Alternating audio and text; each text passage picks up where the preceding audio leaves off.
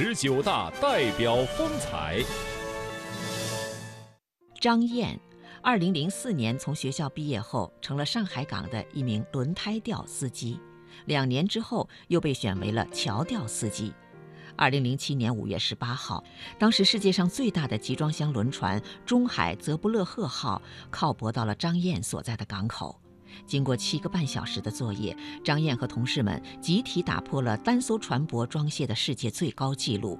由他担当驾驶的桥吊，以每小时九十七个集装箱的装卸效率，一举刷新了原来每个小时八十箱的世界纪录。当时还都没有消化过来这个消息，缓过头来之后，觉得嗯。创造出这样成绩，自己很骄傲、很激动。此后，他有三次刷新了自己保持的世界纪录。进入上海港十三年，张燕累计完成了约六十三万个集装箱的装卸。